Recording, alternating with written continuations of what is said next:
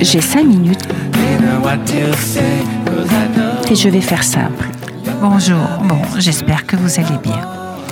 Dans les derniers podcasts, je vous ai parlé de la différence entre sympathie et empathie. Allez, petit rappel. Sympathie, c'est souffrir avec, avec aucun espace de réflexion et donc pas de possibilité d'action. Alors que l'empathie, c'est souffrir dedans, en. Alors il y a là une notion de distance. Distance qui permet de poser, de comprendre, de ne pas prendre la souffrance de l'autre et ainsi pouvoir poser des actes pour lui venir en aide. Nous constatons malheureusement un manque d'empathie dans notre société au profit d'un développement narcissique pathologique. Pourquoi pathologique? Parce que le narcissisme en soi n'est pas une pathologie, bien au contraire.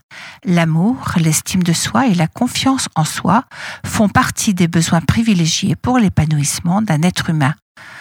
Il est donc nécessaire pour être empathique de dépasser le stade du, narcissisme primaire. Narcissisme primaire est celui du bébé. C'est un narcissisme sain. Freud de le nommer Sa Majesté le bébé.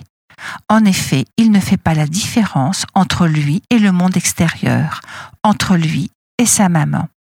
Il s'enrichit au contact des autres, et en étant à la découverte de l'autre, il commence à s'ouvrir et se rendre compte évidemment qu'il n'est pas tout seul. Et nous savons que l'empathie est tout à fait naturelle. D'après les recherches et les dernières expériences, nous nous sommes rendus compte que les bébés naissaient naturellement empathiques. Je viens de terminer le livre du docteur Marie-France Érigoyenne. Je ne sais pas si vous vous en souvenez, c'était une psychiatre qui a beaucoup réfléchi et qui a écrit sur le harcèlement moral au travail, Femmes sous emprise. Et là, son dernier livre s'appelle Les narcisses. Elle les nomme les narcisses plus. Ce sont des narcissiques pathologiques qui restent donc au stade primaire. Je suis le centre du monde, les autres ne m'importent pas, sauf s'ils m'amènent quelque chose d'intéressant. Ces narcissiques-là savent attendre que le monde soit à sa disposition. Mais que se passe-t-il? Qu'est-ce qu'il fait qu'il ne dépasse pas le narcissique primaire? Qu'est-ce qui fait qu'il n'ait pas ce regard porté sur l'extérieur?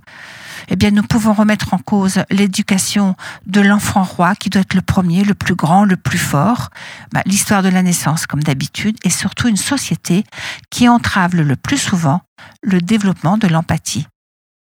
Vous savez, un individu narcissique, il est clivé.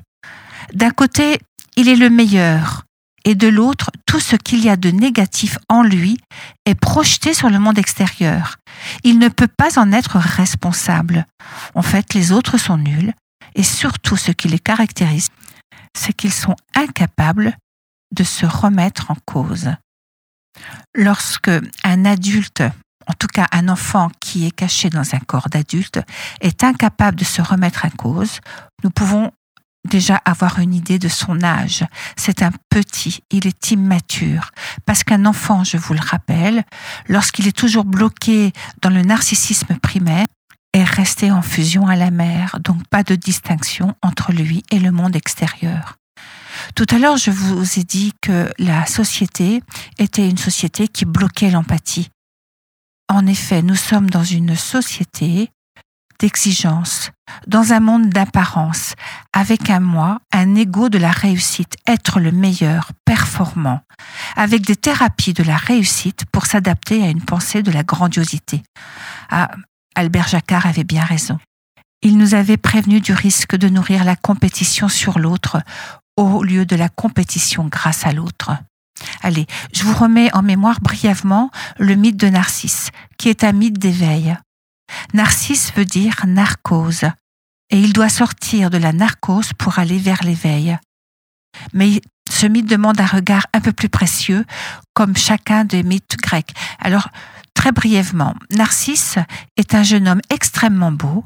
Son orgueil était si grand qu'il restait insensible à tous les éloges. Un jour, en se promenant dans la forêt, il s'arrêta près d'un étang cristallin. C'est en regardant son image dans cet étang qu'il devient amoureux de sa propre image. Il devient alors incapable de se détacher de cette image hypnotique. Les nymphes le prévenaient, mais il était incapable d'écouter et surtout préférait rester seul avec son reflet. Alors il mourut de soif et de faim. Ne pensez-vous pas que tous ces selfies ne représentent pas les temps de Narcisse? Les selfies, les images ont remplacé les temps dans lesquels Narcisse se regardait. Ce qui est intéressant, c'est ce que l'on donne à voir. Il n'y a pas si longtemps, on prenait l'image d'un monument. Maintenant, on se prend devant le monument. Aimer pour ce que l'on donne à voir, plutôt que d'être aimé pour qui nous sommes. Allez, réflexion.